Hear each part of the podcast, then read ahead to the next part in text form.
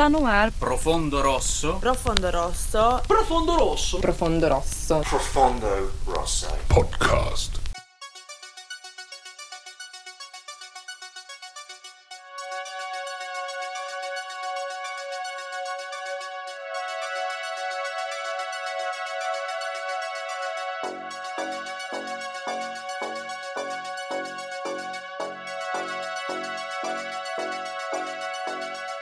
Muito bem, estamos de volta. Está no ar a segunda temporada do Profundo Rosso Podcast, o seu podcast sobre cinema fantástico na internet. Eu sou o seu host, Rodrigo Marchetti. Tenho aqui comigo sempre a presença do produtor e comentarista desse podcast, Mário Lucas Carboneira. Olá, Rodrigo. Estamos de volta então para a segunda temporada. Para aqueles que acharam que não ia continuar, estamos aí com algumas novidades, né? Então vamos nessa. É isso aí, estamos com muitas novidades. A primeira delas é que o Profundo Rosso está em novo horário. Não se perca aí na sua agenda e no seu reloginho. Toda sexta-feira, às 18 horas, tem episódio novo do Profundo Rosso Podcast. E estamos com um novo formato, mais clean, mais lean, mais reduzido, para evitar loucuras né, que fizemos na primeira temporada de comentários e muitos spoilers de mais de uma hora. Então vamos tentar aqui fazer uma síntese na nossa análise aprofundada para manter mais fluido o episódio. Exatamente. E para você ficar ligado em tudo que vai acontecer nessa temporada, que vai estar bem legal, com novidades, promoções. Não se esqueça de nos seguir no nosso Instagram, profundorossocast, no Facebook, facebook.com.br profundorossopodcast e se quiser mandar dicas, sugestões, reclamações, manda um e-mail para nós no profundorossocast@gmail.com.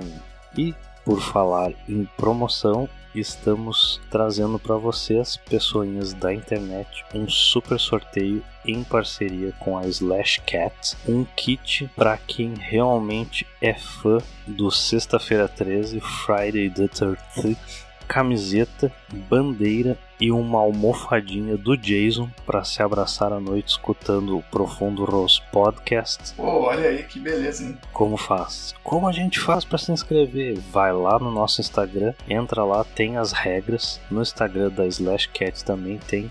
Vai lá, dá uma olhada, curte, compartilha, manda para todo mundo, para sua avó, sua tia, sua sogra, sua nora, seus amigos. Todo mundo que gosta aí de um sangue rolando, cabeça voando e etc e tal. Compartilhe com seus amigos e todo mundo que você conhece e não perca esse super sorteio. Beleza? Beleza. Então, vamos ao que interessa. Sem mais delongas, então, vamos ao filme do dia.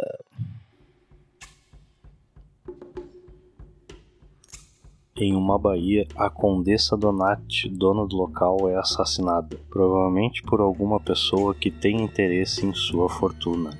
Após sua morte, uma onda de assassinatos assola o local com a intenção de reduzir as possíveis pessoas a herdar a fortuna da Condessa. E o filme de hoje é Banho de Sangue, de 1971 traduzido do título em inglês Bay of Blood e o título original em italiano Reazione a Catena. Banho de Sangue tem a direção de Mario Bava e o roteiro é de Mario Bava e Giuseppe Zaccarello. A partir de agora, esse programa terá spoilers. Então, se você ainda não assistiu Banho de Sangue, vai lá, assiste e depois volta aqui, porque aqui a gente faz uma análise reduzida, mas ainda assim aprofundada. Exatamente. Bora! Hora do show, porra! Bora lá então, Lucas.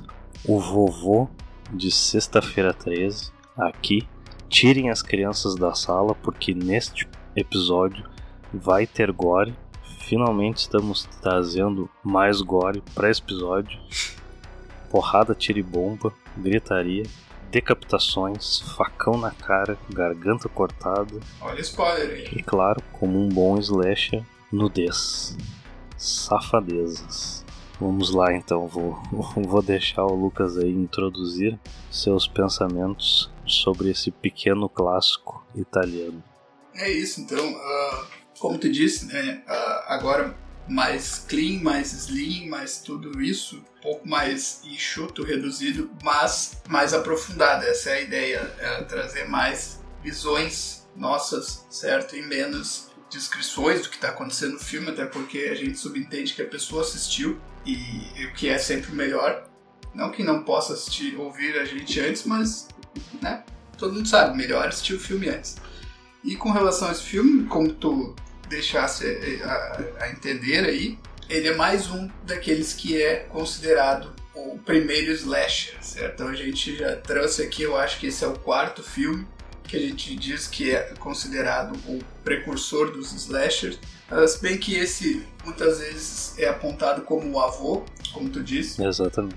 Então, sim, uma inspiração, mas ainda faltando coisas, faltando elementos para ser, e é mesmo, na verdade é. Uh, o Mario Bava é esse diretor de, de giallos, e esse filme ele tá no meio termo, como a gente vai falar, vai se estender mais, entre o giallo e um slasher. É, então tem elementos dos dois mesmo. O principal é essa coisa do gore que não era tão marcante nem na, na filmografia do Mario Bava até então. Chocou muita gente. Pode trazer já um, uma pequena curiosidade aqui que o, que o Christopher Lee é, assistiu esse filme, foi ver, porque era um diretor com quem já tinha trabalhado em, em alguma ocasião aí, e saiu indignado do cinema por causa desse negócio do gore, que não era tão uma marca do cinema mesmo. Era uma coisa que estava surgindo, essa coisa tão explícita. Mas, assim, então é um filme, para não me estender tanto assim, que tem coisas muito legais, coisas que eu gosto muito, principalmente no quesito da atmosfera. Ele consegue criar essa atmosfera que tem um mistério, tem um whodunit, tem um, um lugar pitoresco.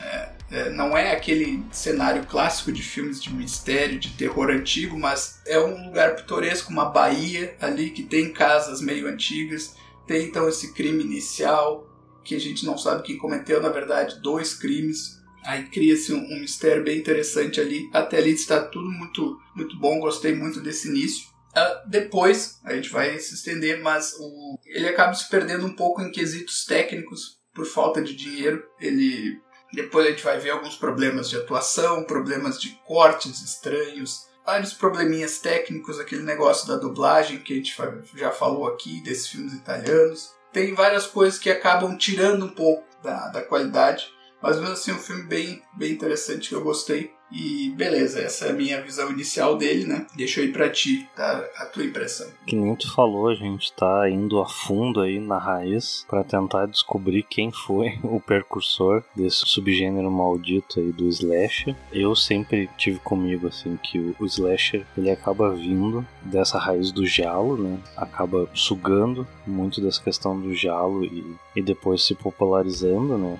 Mas esse filme realmente tem muitos elementos que depois vão ser utilizados no, no subgênero slasher pós sexta-feira 13 ali, né? Então tem muitas similaridades. Esse é um filme bem diferente do Mario Bava, porque ele vinha de uma, de uma pegada mais gótico, mais horror gótico, e aí vai, parte para esse cinema mais violento, mais visceral, que ainda assim tem aquela. O, o, enredo do filme, né, o roteiro, plot por trás da, nessa história da condessa assassinada e a possível herança, tem um, uma engrenagem diferente, né, mais inteligente. Não é meramente um, um plot de, de slasher, assim, que é uma coisa bem curiosa, até bem diferente. Mas uh, realmente é um filme bem interessante.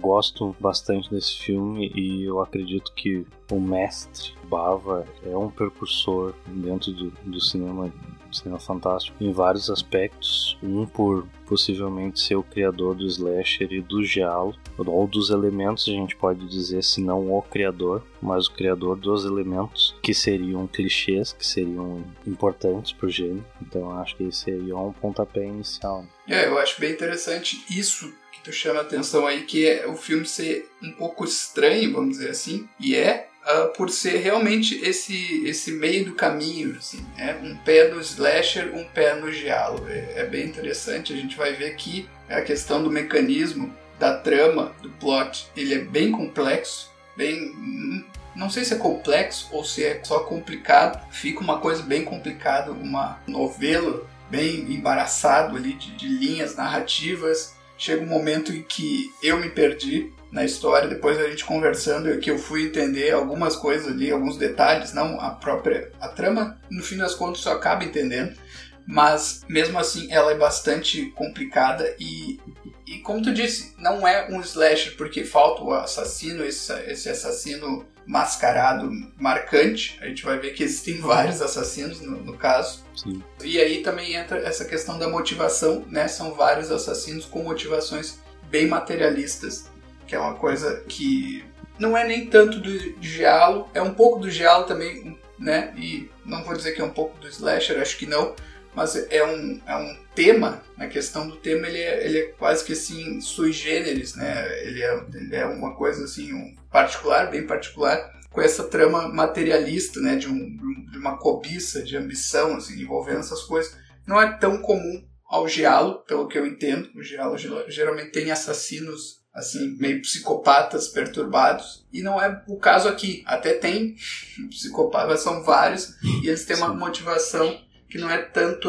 a questão de ser perturbado por algum trauma, alguma coisa assim, mas é uma motivação bem, bem material mesmo, de ter de dinheiro, de, de ganhar controle ali daquele lugar ali, daquela baía ali, que é, um, pelo que eu entendo, uma, é um condomínio fechado, uma coisa assim. É, Exatamente, seria como se fosse né, um condomínio fechado ali que os caras querem transformar em shopping, alguma coisa assim. E é engraçado porque é exatamente isso, assim, o, a trama ela é diferente porque no slasher a gente tem aquele mal anterior, a gente tem um, um assassino com uma motivação por alguma coisa que aconteceu no passado, normalmente é assim. No Giallo também, né? Só que tem aquela coisa perturbada, aquela coisa enigmática, né? De ficar incitando os personagens, né? Telefonemas, né? luvas pretas, até a gente tem até no início desse filme. Tem uma pegada diferente, mais gótica, muito mais parecido com,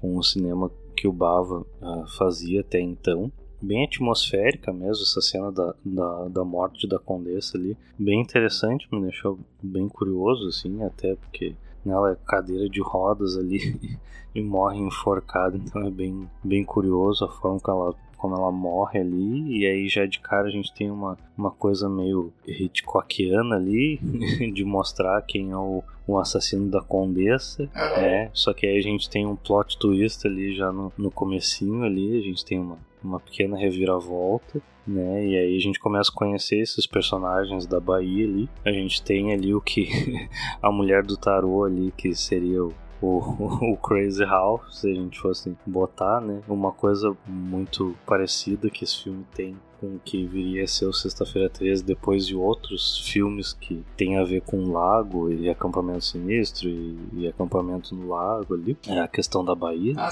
da água, né? Dos jovens que depois a gente vai conhecer ali é ali que realmente começa a aparecer um slasher, né? Dos jovens vindo de bug ali, pá, né? Conhecendo os jovens italianos, conhecendo umas, umas meninas europeias ali, zoeira, bebedeira nadar pelado, uma cena filmada belamente aí pelo Bava, que também é diretor de fotografia, né? Um bom diretor de fotografia. Sim. Excelente. E ali começa aquela coisa de assassino em primeira pessoa. Então a gente tem várias mortes aí dos jovens, bem gráficas. Ali realmente me lembrou bastante Sexta-feira 13. Até a gente pode falar depois nas curiosidades, mas tem, tem mortes emblemáticas ali, a forma como os personagens são mortos que vão se repetir em alguns filmes da franquia do Sexta-feira 13, né? Sim. Mas até então ali realmente parece um assassino só. Fica aquela coisa do Who Done It. E aí que a, a história dá uma inclinada para um outro lado ali também e, e, começa a ficar mais complexa, começa a ser introduzido mais personagens, né? E a gente tem uma mudança aí no, no ritmo da história, começa a de novo virar um thriller e aí a gente vai desenrolar esse novelo aí para um final muito louco. Sim. próximo do final, ali, meio do filme final, né? Onde todo mundo quer, quer matar todo mundo, a gente já não sabe mais quem é herói, quem é vilão, né? A gente já, já perde isso. Todos os, os personagens são desprezíveis. Exatamente. e para mim acaba eu não consigo comprar muito a ideia da veracidade, digamos assim, porque acaba se tornando uma coisa muito banal. Tipo, os personagens começam a matar como se fosse coisa mais normal do mundo. Assim, matei uma mosca, cortei a cabeça de uma pessoa agora, tipo, vamos tomar um cafezinho, sabe? Aí fica um negócio como se fosse só mais um dia no escritório ali e acaba ficando meio sem noção, assim, não sei o que tu acha disso. Não, é, é, é estranho porque eu acho que os personagens, eles acabam sendo muito caricatos e bem falado aí por ti, uh, que não tem um herói que possa ser para nós ali, pro, pra pessoa que vê uma âncora, vamos dizer assim, um, um personagem que a gente possa se apoiar para dizer assim, não, eu tô torcendo pra isso aqui. Tem, tem esse negócio, né, de ter que torcer para alguém. Nem sempre é o caso, também é uma coisa um pouco pueril, infantil isso, mas a gente busca meio que instintivamente isso, né, de torcer para alguém. Não tem ninguém ali, ninguém presta, né, como diz a música. Ninguém presta! Vivendo o pesadelo da! E tem uns que talvez não sejam maus, mas, mas são toscos, né? Então existe. Eu acho que os personagens são bem, bem banais, bem toscos. Essa questão aí da, da cartomante também é uma coisa que só tá ali para, para deixar subentendido que existe uma certa força de destino operando por trás de tudo aquilo. Daí o nome original, um dos tantos nomes, né? Reazione a catena, né, que é Reação em Cadeia, que eu acho que é o melhor dos títulos, dos tantos títulos que tem o filme. É, eu acho que ele é o que se encaixa mais mesmo. É, é o que se encaixa mais, exatamente. E, e, e tudo isso aí, a, essa questão do gore e da nudez, eu acho um pouco gratuito pro meu gosto, porque é uma cena muito longa, eu entendo que ela é bonita, e realmente é bonita, a forma, a forma como ele explora aquilo ali, o cenário é muito legal. Ele é um grande, ele consegue extrair, é um grande diretor de fotografia mesmo. Ele teve que assumir essa posição no filme porque era tão pouco o orçamento que ele teve que demitir o cara que a princípio ia ser o diretor de, de fotografia e o Mário Bava assumiu mesmo. E ele faz um trabalho excelente para mim, é uma das coisas que mais se destacam no filme pro meu gosto, essa atmosfera que é criada pelo cenário. É até melhor do que muitas outras coisas que tem ali. Até o gore, para mim, é um pouco indiferente nesse filme. A gente vai ver porque mais pra frente que esse negócio do gore é um pouco também, é um pouco artificial. E, a nudez ele também ficou, fiquei me perguntando, pá, precisava de uma coisa assim tão longa, uma cena tão longa assim. É claro. Me pareceu um pouco exploitation naquilo. Embora, como tu disse, concordo que seja muito bonito o jeito que ele faz ali. Só acho, né, bastante bem exagerado pro meu gosto. É, tem um quê, né, de exploitation, mas uh, a forma até, eu acho que como é filmada não é tanto. Ele cria como se fosse uma atmosfera dela sozinha ali, né, e aí vai construindo toda aquela coisa. Tem um porquê dela estar tá ali e tal, e bater e descobrir um cadáver que, é, que é o que vai derrubar o primeiro dominó aí nessa reação em cadeia, né, e, e aí é que realmente começam os assassinatos em série ali. É uma coisa que vai se tornar um clichê depois do gênero, né? Que é esse skinny dipping ali. do pessoal, tipo, ah, vamos pro lago, ah, vamos tomar um banho de lago. Ah, todo mundo vai nada pelado. É, se tornou o clichê do slasher. Pra dizer bem a verdade, não faz tanta diferença, porque a roupa que ela tava usando também era tão curta que né? Não muda muito. É isso aí, né? Sensualité, sensualidade europeia, né? Mas aí então, né, ela achar esse cadáver aí no rio, na Bahia, enquanto ela se banhava ali loucamente, desencadeia então a série de assassinatos e aí a gente vai acompanhar, né, com um certo mistério ali da família, toda aquela coisa. Vão se empilhando corpos, né, realmente tem uma cena bem confusa, né? Que aí depois tu já não sabe mais quem tá matando quem. como é que como é que vai terminar a história, né? Eu me perdi no final mesmo quando quando cai a luz ali, conversando contigo depois, eu entendi, mas eu, eu já não sabia, para mim já era para estar tá todo mundo morto, aparece mais alguém ali, parece que é aquele negócio do, do vilão que não morre nunca e levanta para, né? Sim. Fazer uma última. Se bem que, né, todo mundo é vilão, mas enfim, realmente, aí morre todo mundo, praticamente sobra o casal aquele, que é o, são os descendentes mesmo. a mulher é a descendente, né? Do... Isso, é, seriam herdeiros ali da, da condessa tem toda uma trama, né, que é explicada depois na história, meio que um jogo de interesse que um usa o outro, seduz o outro, não sei o que, e meio que esse casal chega pra, pra acabar com, com, essa palhaçada toda. Sim, sim. Mais fácil é. matar todo mundo. já que começou, né?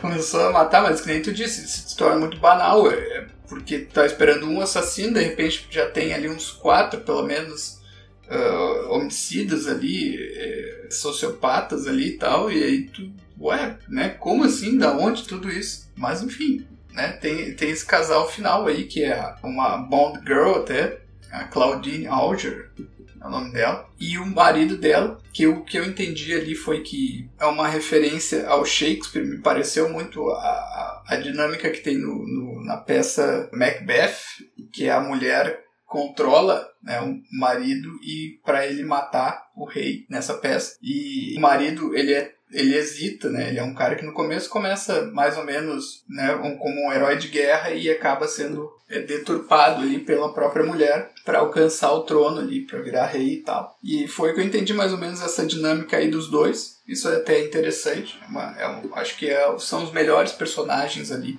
delineados na história, esses dois disparados para mim. E aí nós nos encaminhamos para um final bem mindfuck, inesperado. Também para mim um pouco gratuito. Uma coisa, eu acredito que seria uma coisa que demoraria um pouco mais de tempo para convencer uma pessoa a matar, né, outra ou outras, que nem acontece no filme, né, da forma como acontece no filme, né, da forma rápida que acontece. Né? O cara simplesmente do nada liga um um disjuntor ali e começa a matar. Né? É, tudo é meio por acidente, existe, né? Ele é um paspalhão ali, a mulher tá, tá forçando ele a agir, a fazer as coisas, e aí ele acaba matando alguém meio por acidente, de repente ele toma gosto pela coisa e assim vai, mas realmente é bem rápido, é uma coisa que não tem um tempo de maturação mesmo. É, são personagens que aparecem do nada, assim, a partir de, sei lá, na metade do filme eles nem tinham tido grande proeminência até então, de repente eles tornam um foco. Então tem tudo isso. Isso é o que eu considero assim a, a parte de que é problemática. São problemas de execução. Né? A ideia é bem interessante e, e, acaba se perdendo um pouco por problemas de execução, por ser muito rápido, por, por atuação muitas vezes deixar a desejar, é, alguns personagens caricatos e tudo isso. Né? É, e sobre o, o, o, final, final, né? Porque a gente tem um final e a gente tem o, o final Mindfuck, que é, que é logo depois do final, que seria o, o fim do filme. A gente tem mais uma cena final ali, que é extremamente muito louca e a gente não vai contar para vocês para não estragar o divertimento, mas aquilo para mim é a conclusão da reação em cadeia. É, eu acho que, que fica muito bem colocado pelo Bavo ali, até mesmo essa questão da banalidade da violência, né? Acaba sendo retratado nessa, nessa última cena aí do filme. Também eu acho um pouco o problema ali, além de, de ser doentio, bastante doentio. Eu não tava, eu não me senti preparado para aquilo acontecer. Achei gratuito nesse sentido também. Não teve uma preparação muito explícita para aquilo. Ou eu perdi, certo? Mas eu não, não notei assim o filme fazendo um, né, um foreshadowing ali, uma preparação para essa cena final. Então me pareceu um pouco gratuito por isso. Me lembrou muito o final Mindfuck do Cães Raivosos, que é um dos, dos últimos filmes aí que o Bava fez, que é um thriller fantástico e tem um final muito surpreendente que eu assisti bastante tempo atrás, lembrou bastante esse final. Fica a dica aí para quem quiser conferir. Né? Até a gente pode trazer, acho que é um filme que o Lucas precisa assistir. Né? É um filme muito bom, é um thriller do Bavo muito bom. Mas eu acho que é isso, assim, né? Tipo, fecha, fecha bem o filme, no sentido de, tipo, encerrou-se o ciclo de, de violência. E, e é isso, assim. Exatamente, não. É, acredito que fecha direitinho. É, só não, não achei que preparou tão bem. Né? Mas realmente, fecha, fecha bem com a temática, com tudo aquilo que foi se desvelando ali, se desinosando ali, acaba fechando bem. A gente não sabe o que acontece ali com os pobres, coitados no final. Só, né, fica aquele gosto amargo ali de que provavelmente o ciclo, né, por causa de, uma, de um trauma, de um possível trauma ali, vai continuar o ciclo de violência. Continua. Acho que essa é a mensagem final, essa é uma mensagem pessimista do Bava. E o banho de sangue continua. provavelmente, provavelmente. Você está ouvindo Profundo Rosso Podcast. Então, vamos às curiosidades. Nós temos aí de curiosidades desse filme. Tem algumas, né? Bom, tem algumas, né? Esse é um filme que deve ocupar aí nos livros dos recordes um dos filmes com maior número de títulos de lançamento. né? São 45 títulos. Esse filme foi renomeado várias vezes. Foi lançado com nomes diferentes em vários países, né? Lançado em muitos países. Então eu trouxe aqui alguns apenas, né? Os títulos que ele saiu no Brasil, na Itália e nos Estados Unidos. Então no Brasil, pasmem, Banho de Sangue não foi o primeiro título. O primeiro título que saiu no Brasil foi Mansão da Morte, que não tem nenhuma mansão, né? Não faz muito sentido. É, só aquela no começo lá que depois, depois nunca mais, nunca mais é mostrada. Exatamente. Então o Banho de Sangue veio do relançamento né, do título americano, Bay of Blood. E no Brasil, então, tu falou de exploitation, o Brasil teve um dos títulos mais exploitation, que foi o sexo na sua forma mais violenta. Esse é um dos, dos títulos desse filme no Brasil. É, isso aí foi, foi para aproveitar a onda da porno chanchada, com certeza. Ah, com certeza, o filme é de 71, né? Deve ter chegado por aqui no VHS vagabundo por essa época, né? Da porno chanchada aí, 80, 80 e poucos. É bem nome de porno chanchada isso aí. Não que eu assista, né? Esse tipo de filme. Mentira! É, na Itália, o título original dele era Ecologia del Delitto, que seria algo parecido com a ecologia de um crime, o estudo de um crime, né? Alguma coisa assim. Sim. E aí teve seus títulos exploitation ali também, odore de carne, cheiro de carne. E, por último, Reacione a Catena. Reação em cadeia, que eu acredito que de todos é o título que mais se encaixa no filme como um todo. Nos Estados Unidos, então, pegando aí no relançamento, tentando pegar o morder uma um pedacinho aí da, da fatia do bolo do Wes Craven aí, ele foi renomeado como The Last House on the Left Part 2. É, isso aí, isso aí não pode, isso aí não se faz, cara. É, os italianos tinham esse costume de querer pegar o seu Lúcio Fulci, Bruno Mattei, os caras renomeavam pra lançar os filmes dos Estados Unidos, Zombie 2, né, Canibal, Mundo Canibal, umas, umas loucuras assim. Ele tem um outro nome que é The Antecedent, The Twitch of Death Nerve e Snuff is My Game. pra tentar apavorar o Charlie Sheen que nem o pessoal do, dos filmes japoneses lá, o Guinea Pig, tentou, né? Na década de 90. Caramba. E por último aí o Bay of Blood. Isso aí é só uma, um, um recorte de todos, né? Porque teve vários outros ainda. Sim, sim, esse daqui é só uma pequena amostra dos 45 títulos que esse filme tem. Sim, fora o resto do mundo. né? Incrível, incrível. Eu não duvido que seja o filme com mais títulos, né? Eu li que é considerado, mas acho que não fizeram uma contagem oficial ainda. Então tá em aberto essa questão. É, quem souber aí algum filme que tenha mais títulos do que Bay of Blood, vulgo Banho de Sangue, manda aí pra nós. Isso aí. Bom, então uma curiosidade que eu queria trazer, que tinha falado ali antes, que o Bava ele é considerado então um maestro, como dizem os italianos, né? que participou então da criação tanto do gênero do slasher com Bay of Blood, quanto do giallo com Seis Mulheres para um Assassino, e ele tinha muito essa veia gótica e aí eu me lembrei agora aqui do as Três Máscaras do Terror, que é de 63, que é uma trilogia de, de histórias de terror, uma antologia ali. E uma dessas histórias, que foi uma história que me marcou bastante, é de uma mulher que começa a receber ligação de um stalk quando ela tá sozinha em casa. E não era o Billy. Né, Então, Bava aí fazendo história mais uma vez. É um diretor bem inventivo. Uma curiosidade que eu busquei é que o Dario Argento gostou tanto desse filme, foi tão, tão impactado, que ele pediu para um amigo dele que trabalhava num cinema lá, lá onde ele morava, não sei, não sei onde, mas pediu para roubar então uma cópia desse filme do cinema, a única cópia que tinha. E o cara fez isso. E aí o cinema teve que passar outro filme no lugar, porque o, o Dario Argento é, roubou o filme. Gostava tanto do, dessa história Rodaram, rodaram. Aí fica ruim, né, velho? Prejudicar o Bavo. Prejudicou, é, exatamente. E daí tem também, né, acho que tá aí na tua lista, a questão das mortes que depois foram copiadas pelo Sexta-feira 13, parte 2, né? Ah, é verdade. Bom, então vamos a algumas similaridades aqui a gente encontrou né, com um slasher, que é o Sexta-feira 13, que vai vir em 1980, que vai ter essas mortes mais gores, né, graças ao mestre Tom Savini nos efeitos. No primeiro Sexta-feira 13 tem uma cena de decapitação, muito bem feita por sinal, que se assemelha a uma cena de decapitação que tem no Bay of Blood, ângulos diferentes, mas efeito mais ou menos parecido. Sim. No Sexta-feira 13, parte 2, então, tem um facão na cara, da mesma forma, ou muito parecido da forma que acontece no Bay of Blood, e nós temos um casal empalado por uma lança, que está lá making love.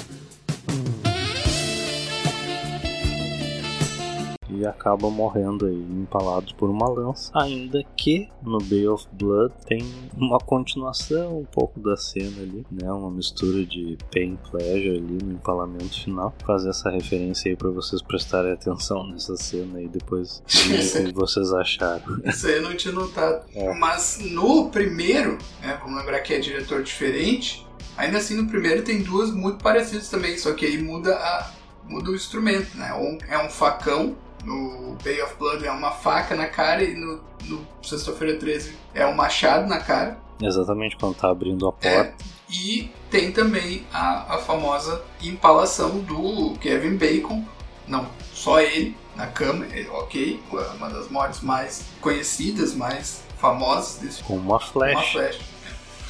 Também, com certeza, foi inspiração, embora no, na, no parte 2 tenha sido muito mais direta assim, a inspiração. Né? Inclusive, quem leva a faconada na cara na parte 2 é um, é um cadeirante também. Pode ser uma referência ao, ao Bay of Blood. Isso aí, o slasher também sendo inclusivo. É, os caras morrem, né? Mas é, é isso aí. Você está ouvindo Profundo Rosso Podcast. Era isso de curiosidades por hoje, pessoal. Ficou curioso para saber as nossas notas? Mas antes, vamos ver o que diz a crítica para Banho de Sangue. Bom, então, né, no IMDB, com 9 mil votos, 9.500 votos praticamente, a nota é 6,6, uma nota mediana. E no Rotten Tomatoes nós temos aqui, como de praxe, né, ah, os críticos com 85% de avaliações positivas e só 63% dos telespectadores com avaliações positivas. Então, de novo aqui, os críticos gostaram mais do filme.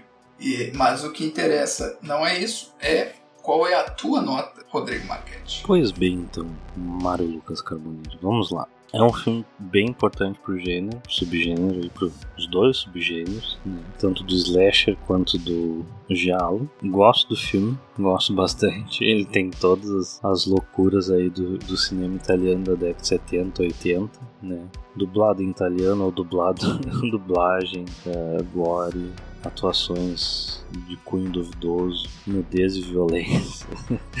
né? Então é, é um prato cheio aí pra, pra diversão da galera. Então, pra mim, eu dou uma nota 7,5 pra ele, por causa da trama bem elaborada, bem diferente, uma trama bem materialista, fora aí dos, dos padrões do, do Jal e do Slasher, então 7,5.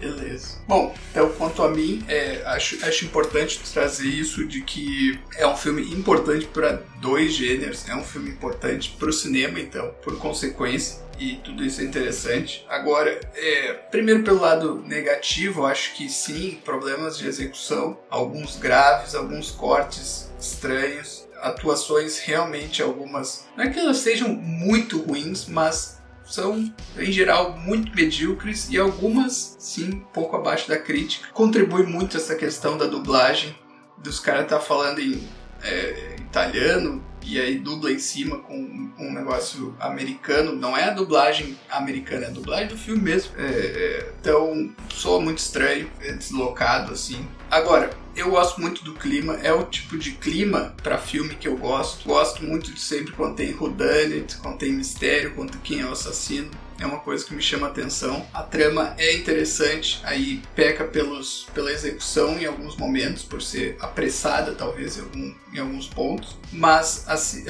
assim, a filmagem é excelente na maior parte do tempo, então uma nota 7,4 para mim acho que está de bom tamanho. Teria espaço para ser bem, bem maior se não fosse esses problemas técnicos. Já acabou, Jéssica?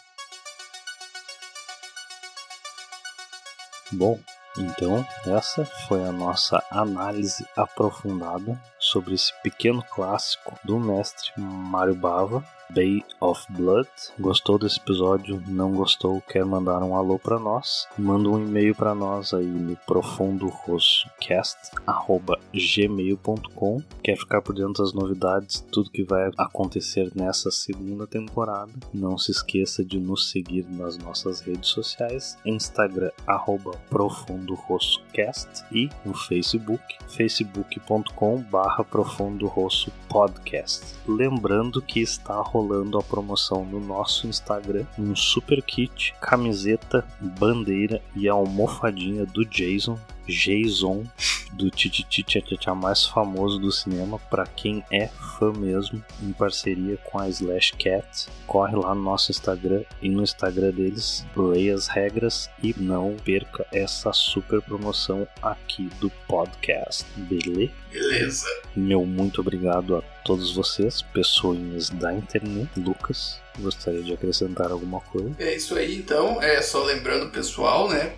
Quem gosta, quem acha legal, quem curte aí o que a gente faz, espalha por aí, espalha por toda parte aí, nos compartilha, fala pro pessoal, diz para nos seguirem lá e nos sigam também nas nossas redes sociais para a gente poder expandir cada vez mais aí e concorram na nossa promoção aí. É isso aí. Muito obrigado a todos vocês. Uma boa tarde, uma boa noite e até o próximo episódio. Valeu.